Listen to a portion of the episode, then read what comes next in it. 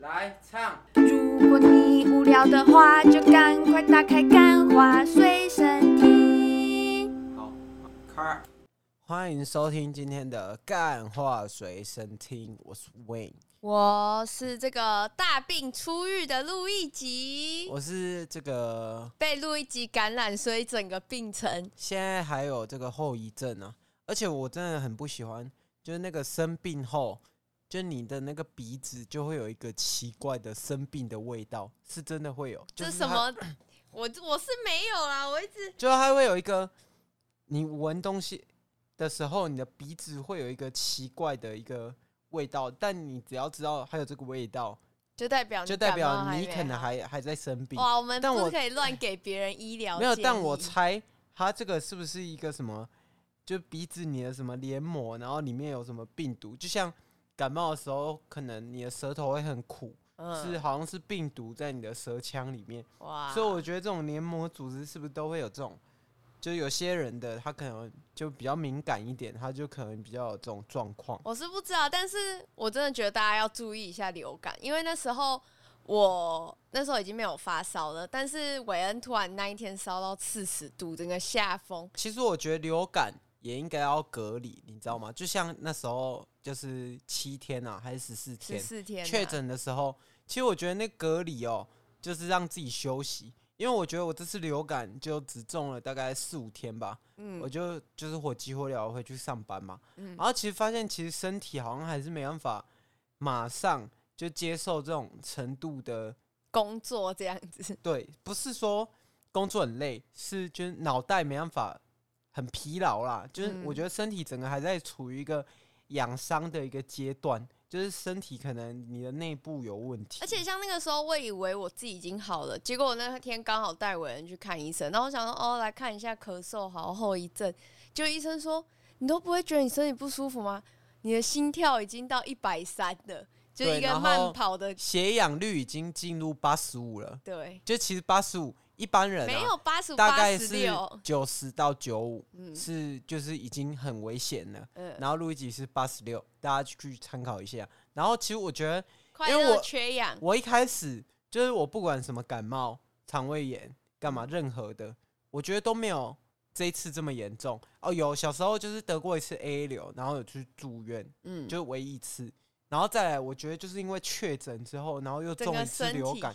就整个身体感觉那个某个结构被弄坏了，没了，老了，老了。没有，我觉得就是感谢，嗯，我们这个武汉吃蝙蝠的，他妈的，真有够鸡掰的。就因为他们，我现在的肺就比一般人还要。开启了我我们的身体，开启了一种病毒多元宇宙，你知道吗？就无孔不入啊！我跟你讲，以前我这个身体的那个抵抗力是很强，嗯、而且我又有在运动，但、嗯、我是运动 boy。然后结果现在呢？区区一个流感，让我烧四十度两次。然后今天在那边，我不想要录音，我全身都在发烧。不是真的，我我已经好几天了嘛，就是好了，到现在也应该三天了。可我觉得我现在身体还是处于一个发炎的状态，就很而且极度容易疲惫，就是只要大概醒着超过四个小时，就会开始觉得很累。就你后面你的体力就变很差，对，干真的很鸡掰欸，到底是？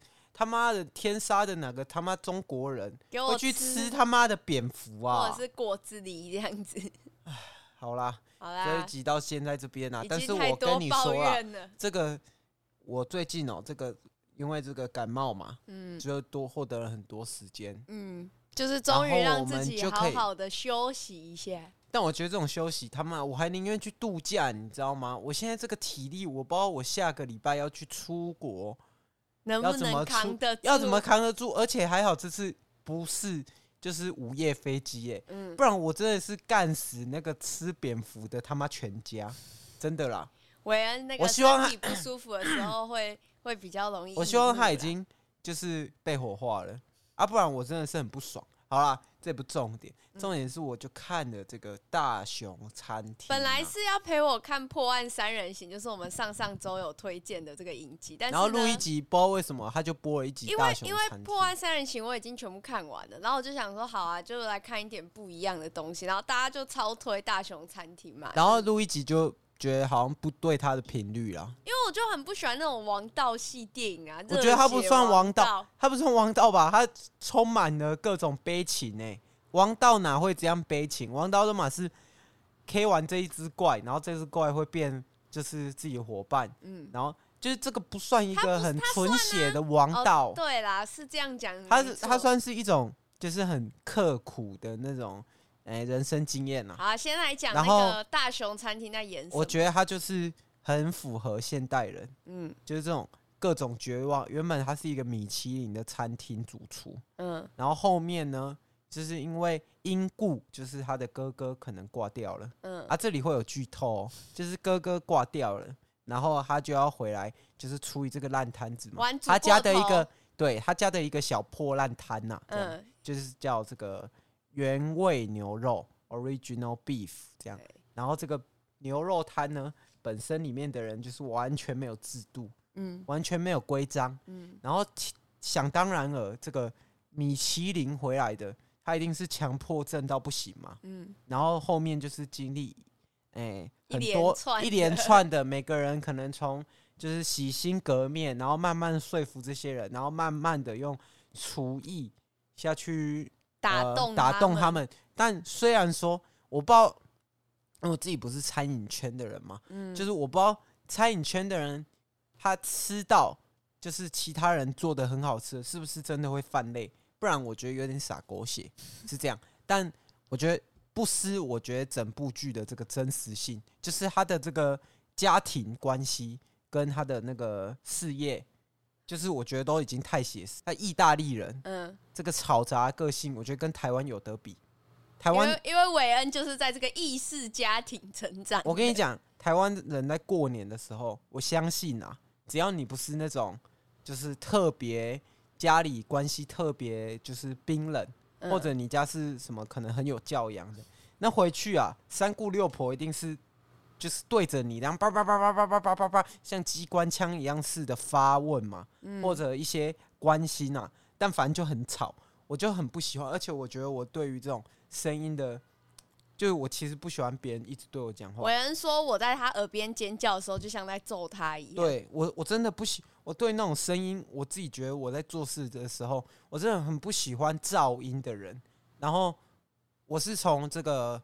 出社会之后，嗯，有自己的空间。哎、欸，应该说大学的时候，准确来讲，大学的时候有自己的空间，我还知道哦，因为我是喜欢宁静的。然后就是，我觉得发现每个人呐，啊，你都应该要去踏出你原本的这个家庭的关系里面，然后去找寻你自己。然后我觉得他也是回到那个环境里面，他就很受不了。我自己也是，但没有他那么 toxic 的，就是这么毒的一个关系啊。但是我觉得，就是这个。情境会让我觉得哇，似曾相识，就是每一年逢年过节，你可以带入你自己。对，每一年逢年过节的时候，你就会觉得干，为什么这么吵？为什么你们要这么吵？可是，我家我家过年不会不会很吵，没有，因为你家不喜欢其他人进去，亲戚也不喜欢。哦，对啊，我们就是谢绝任何亲。其实我自己是怎么了？这样会你会很难剪哦。不会啊，哎、欸，那个不好意思，因为我那个呃喉咙还是。有点状况，哎、欸，你很逊呢，我都憋住了，我已经想咳好几次了，我都有憋住。没有，所以没办法拍谁。这个是流量密码，古埃就是这样上来的。好、啊，我们也是循着这个他生病嘛，啊，我们现在也生病了，啊。你上一次我们确诊的时候你也这样讲？没有啊，我可我这次比较严重啊，我真的觉得这次真的比较严重。我觉得我身体可能真的某方面已经破防了，已经坏掉了我。我真的要去看医生，你要去做一下全身健康检查了。算了，抱怨不完了，好啊，反正这个就让我觉得似曾相识。啊，你说你家怎么样？没有，我们家就是那种完全不喜欢外人的、啊，所以我我不知道，我就看。可你家也有人会一直碎碎念啊？不会，有你爸。哦，我爸，但因为我爸在我们家族的地位就是，而且他会在打麻将的时候，我打过一次，哎、欸，一次还两次？两次啊？对，然后他就是会模仿。麻将三缺一，三缺一哦，一同去郊游。对，这样子没错。但是我觉得我爸那个还在轻微，而且我你的意思算轻微吗？他也是可以一打三的呢。没有啊，就是如果人家叫他不要再讲了，他会他会小声。没有，我觉得他是。我跟你讲，我爸每次拿到好牌的时候，他一直就是用手敲桌子。他爸就是再怎么讲，他都只有一个人嘛。但你可以想，你的这个量化起来的话，哦。那时候委员跟我说，我们家人真的会像那个里面，反正大雄餐厅里面有一集，就是他们家族聚会嘛，对不对？然后这是男主最糟糕的回忆之一，然后。全部人都狂吵，一个人哭完换另外一个。不，我觉得我阿妈算是跟他妈有差不多的症症状，但我跟你讲，我阿妈是不是这么可怕的一个角色？就是她是很认真、很传统、很台湾的那种，就是吃饭要嘴的，没有吃饭要叫的那种。嗯，就是他是，你就想他是和蔼可亲版的，就是那种很。哎、欸，吃饭要叫这个我也不懂哎、欸，因为因为我爸也是吃饭会叫。我真的。就像小时候，我就会一直接受一个教育嘛，就是吃饭呢，你不管吃什么，你就是要跟大人先叫。但我觉得，妈的，大家都已经长这么大了，就稍微就是，呃，自己看到自己想吃，不会自己过来吗？为什么要叫？然后还有一点就是，因为小时候就是大家都一起嘛，所以长大之后，我比较习惯窝在我自己的房间。嗯，然后我家的人就觉得。啊！你怎么都变这样？就是为什么你要一直在你的房间？哎、欸，不是啊，我要我要宁静。我第一次去委员家的时候，真的吓到，原来大家会就是一边吃饭一边聊天。哦，然后呃，晚上睡觉前大家也会在客厅聊天。这是我家从来。我跟路一起吃饭的时候，我都在看影片。哦，我才发现这才是我要的，因为我我发现就是不喜欢这种声音啊。大家也知道了，就跟委员在一起，真的很难做人呐、啊。他就是，你知道为什么？我刚才想说，为什么我们家就是不太会叫别人吃饭？就是你指的叫，不是那一种哎哎，我、欸、人吃饭，你是不是我阿妈会在一楼重复叫五次，然后再叫五楼的人下来吃饭？他会说伟安来吃饭，然后一次嘛，我就说好，等一下，伟安来吃饭，然后就重复五次。因为我我以前我们也会要去叫我外公吃饭的，我外公是家里老大，然后他其实超讨厌吵的。他很讨厌人家大声讲话，我真的我，我所以他都会跟我们讲说，就是要叫他就打室内电话，打到他的房间，或者是怎么样。我觉得很多人，呃，你可能是在这种很传统的这种家庭式长大的，嗯、你可能会有类似的，就心有戚戚焉呐啊。然后你工作之后，你也可能有心有戚戚焉，但当然我相信啊，每个人的这个工作难度绝对不会有像。这个小熊小熊一样面对这么多的困难呢、啊？因为如果你说有的话，就就你在唬烂，除非你是一个公司的老板，或你真的在什么呃科技业上班。没有，你知道你你记得我之前那一间公司吗？我就不讲。但也没有那么夸张啊，它是单量一直进来，然后然后有人出差，然后那个单量明明就是今天做不完的量，然后还是一直一直卷出来，一直卷出来。你们的量是？就是刚好今天可以做完，然后再多一点。有时候加班到十二点多，晚上十二点多，一直一直要上架的东西，一直进来，一直进来。还有加班费吗？没有啊。好，那那是不是一样？那我们这个听到了哈，就是有补休。劳动局。稽查一下的这样子，哎，哪一间啊？啊，不可以讲啊！我不可以讲哦。啊啊，讲出来还得了啊？讲出来，我是不是就不用混了？我们台中这个听众越来越多了，没错，就是相信大家可以帮大家避个雷。好，那你给大家推荐大雄餐厅的一个原因，就是我现在在那边，啊，对，我觉得太写实，一样没有很喜欢王道电影呢。没有，我觉得太写实了，就是他的家庭跟他的那个。事业方面、嗯、工作方面啊，然后我觉得就是他会呃没办法相信一件好的事情发生，嗯，他没办法接受，因为很多人都有这个问题，因为他会觉得说哦坏事一定会发生，但我觉得其实嗯，就是因为我我感觉以前的人比较不会有那么多时间可以去探究你自己的内心，你知道吗？嗯、就以前的人做什么事情很难做到顶，有些人呃可能二三十年前。去一次美国，有可能是他毕生的梦想，所以他可能一直执着在这个梦想。嗯、但现在去美国，你你你存个两三年，你就搞不好你就可以去啦。对啦，就是所有事情都太容易达到了，嗯，以至于你的这些外溢啊，就是你的这个物质外溢出来了，然后大家又被这个社群软体绑住，然后变成他就真的很焦虑，然后他又觉得说，哦。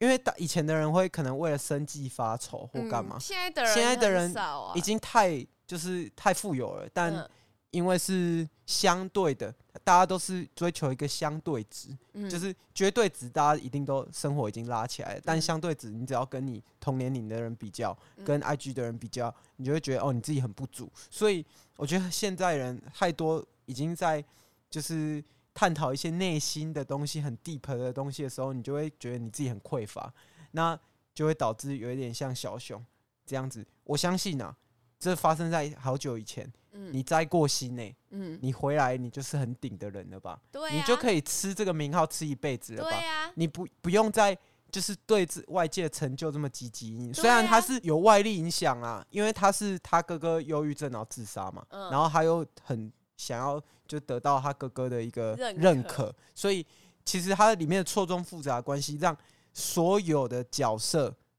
很有可信度。就是，然后角色的成长跟角色的成长幅度，我觉得这是我很喜欢的一个影集的手法，因为我想要看到的是角色一个合理的成长曲线，不是因为发生某件事，而是他每一集每一集就是慢慢的多一点，慢慢的多一点，慢慢的多一点，然后直到后面爆。我给一个女生的建议好了，女生会就你看啊，我其实没有很喜欢王道电影，对我来说就是那男主角很帅，如果你就是。呃，其实他找不到什么想要看这部戏的欲望。我觉得他表哥也很帅啊。哦，对，他表哥也很帅啊。我我觉得我比较喜欢那种腿腿的感觉的那种帅。其实那个男主角好像没有很高哎，就是他在看起来没有很高，但很壮。哦，对对对，就是你里面我觉得就是所有做这种主厨的男生都会练得很壮，然后很帅。我觉得米其林差不多，因为你要顾外在啊，而且虽然真的很累啦。但是你都干到米其林了，你应该就是注重一下自己的门面，这是很正常。而且你看一个帅哥在那边削苹果，就觉得啊，赏心悦目。对啊，而且而且米其林很多时候有一些主厨也是需要接受一些采访吧，我不知道啊。但我觉得你会要出来那个啊，就是如果有人吃很好吃，你会跟他说，哦，可以帮我跟主厨说谢谢吗？至少会出来这样。对我，我觉得至少在呃国外。很多那种事业有成的男生，他基本上都会注重自己的身体健康啊。哦，像是韦恩现在目前就还没注重到，代表他离事业有成。没有，有我我有去健身，但是我的是就是身体健康呢是被他妈肺炎搞烂的，所以我有在注重我的身体健康。只是我以前的那个身体健康程度，真的差不多是像两金刊级等级的啊，对不对？好了，对吧？哦，然后然后再来，你不是说还要再就是。再跟大家推荐一个点啊，嗯，哦，就反正就是除了我觉，我觉得他在讲最后一个，就是我推荐他的点，嗯、就是我觉得他除了这个整个角色刻画的很有可信度之外，然后再来就是他的那个他的成长幅度嘛，再来就是他的那画面。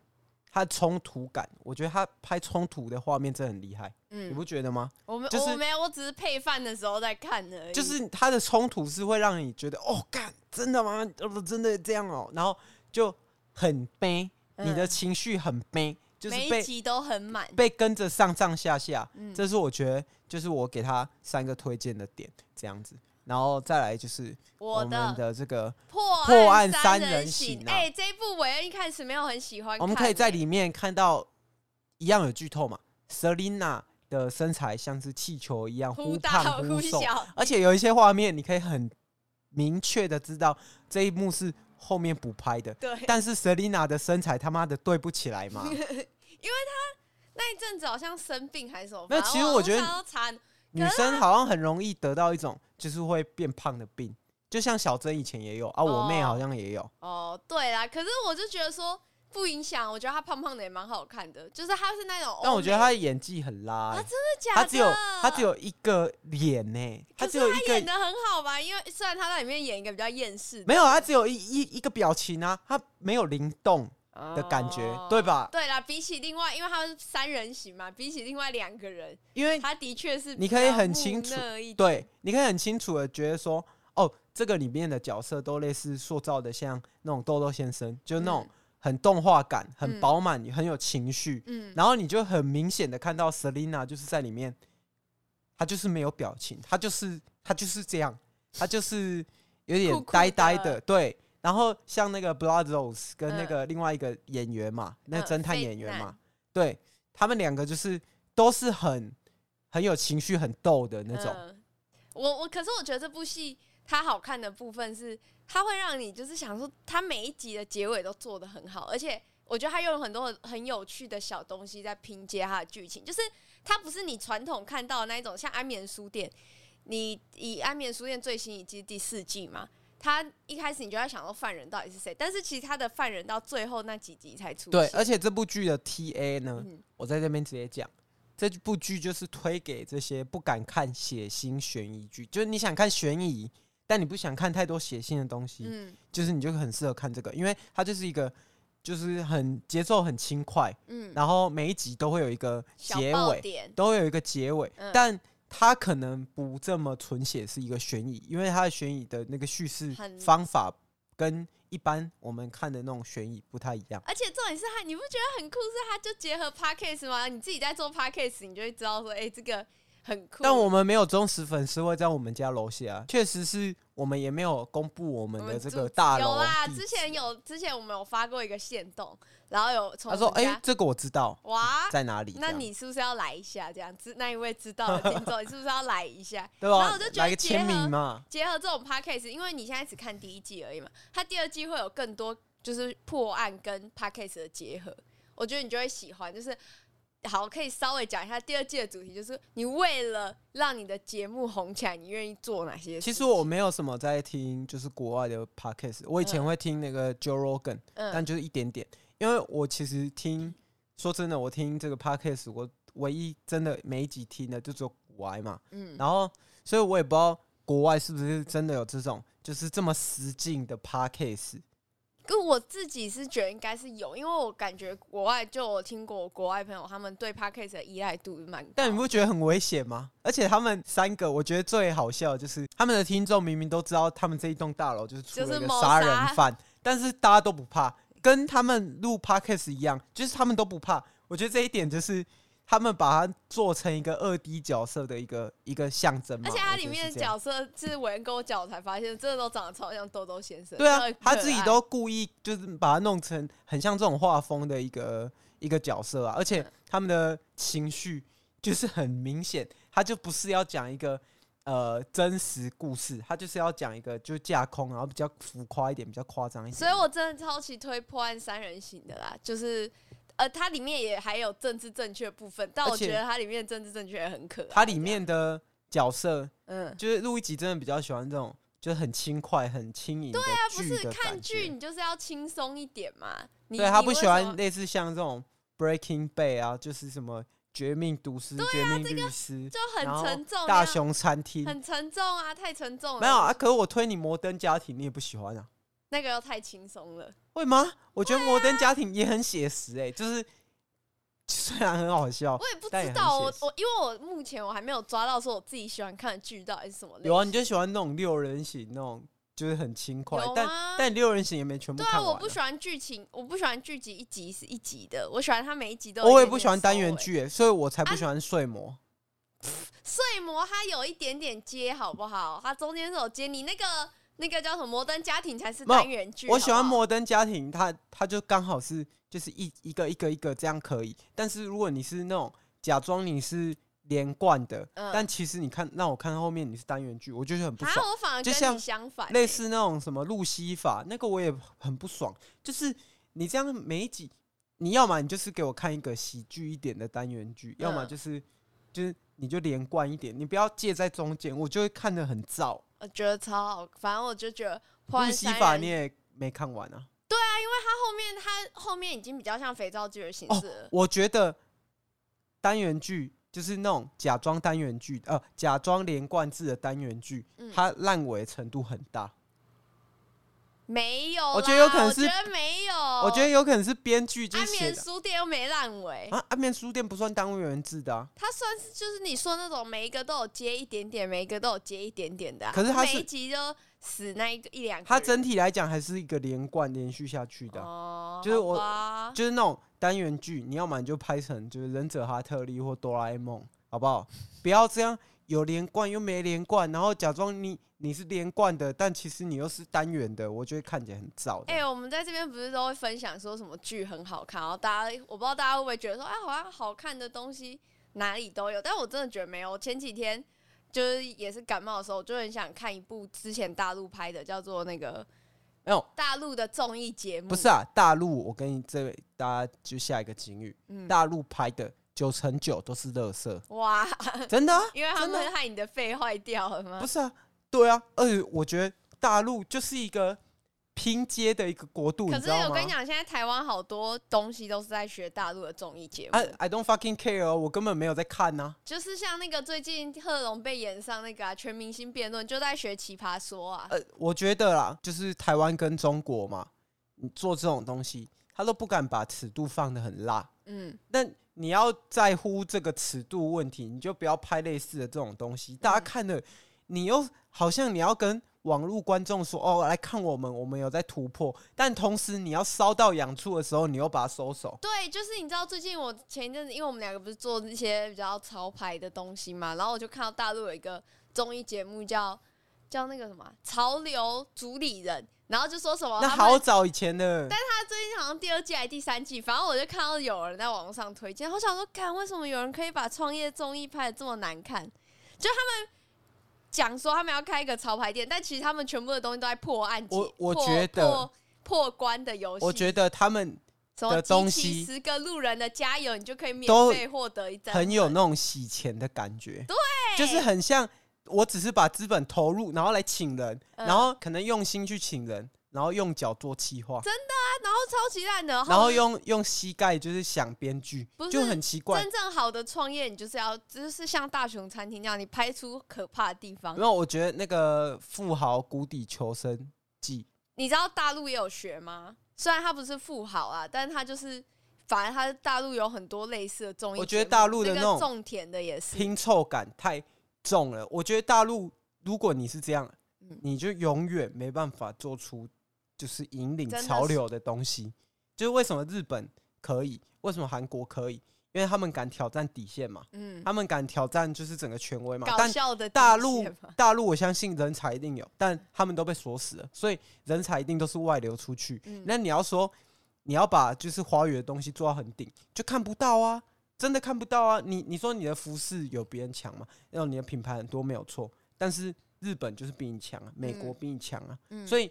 你永远把这些东西卡着这么死的的时候，我相信政策面也是有问题啊。但是他们节目要上都还要过审。你但是你你你这样子，你终究没办法就成为世界老大，真的。而且如果说真的，如果大陆这样的一个状态，你还有办法变成世界老大，那我跟你讲，这绝对是世界一个悲哀，因为你就看不到很多就是好的东西了，你看不到好莱坞很多东西了。嗯，你你只能看得到中国这种被极度。就是它也不是政治正确哦，它是政治正确里面的，就是还不能讲的那种不正确，就是泡泡里面的东西，你只能看这些泡泡里面的东西，而且你还不能批评，所以我觉得中国的东西就是这样啊，一种悲哀啊！哇，真的啊？那那，那你你听看完那个什么破案三人行，你会想要做一下悬疑类的节目吗？我看完这个心超痒，我就觉得说。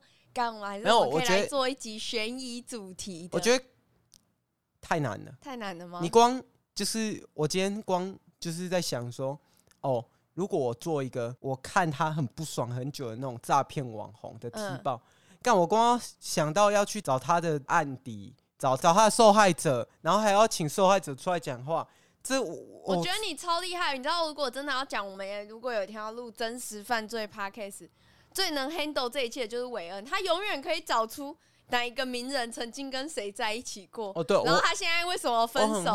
然后他什么时候分手的？对不对？这个就是破案三人行在演的啊。我，我觉得啦，枝微末节去破案。其实大家都有这个能力，只是大家愿不愿意投入这么多。就是大家忘记了，就是你找事情的一个本质是，我要找到这件事情，他到底在干嘛？所以我要找到这个人。真实的姓名或者他以前的名字是什么？嗯、然后我去按着这个他的线索，然后他以前做过什么事，往下一直深挖。就是我很喜欢做人物挖掘的东西，所以，但是我光想到，但我光想到我，我要把这个过程，然后跟那个人，就是我要去找到以前受害者跟这些人，然后我要做一大堆外物的事情，我就觉得很懒，所以这种事情不适合懒人呐。就等以后等到我红了，好不好？有钱了，了我会养一个人专门做这个。而且我觉得，其实你说真的，以以我们这个频道的调性下去做，一定可以做很多有趣。是可以做，但是你一定会被放大检视。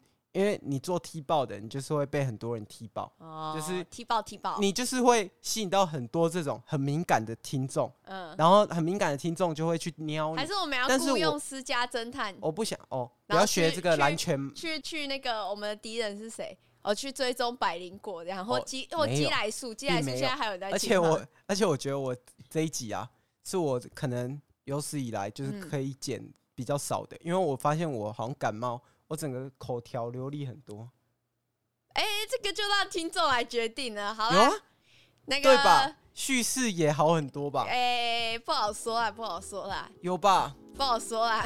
好啦，好啦，好啦。哎、欸，没有，我跟你讲，大家真的是不要身在福中不知福。最近我们跟那个立新基金会合作嘛，上周的大师系列前面有放一个片头广告，是立新基金会，那个稿子是我写的，然后我们就去查了一下立新这次合作的这些 podcast。哦，你不要再得罪了。没有，我跟你讲，我没说他们做的差，我只说我做的比他们。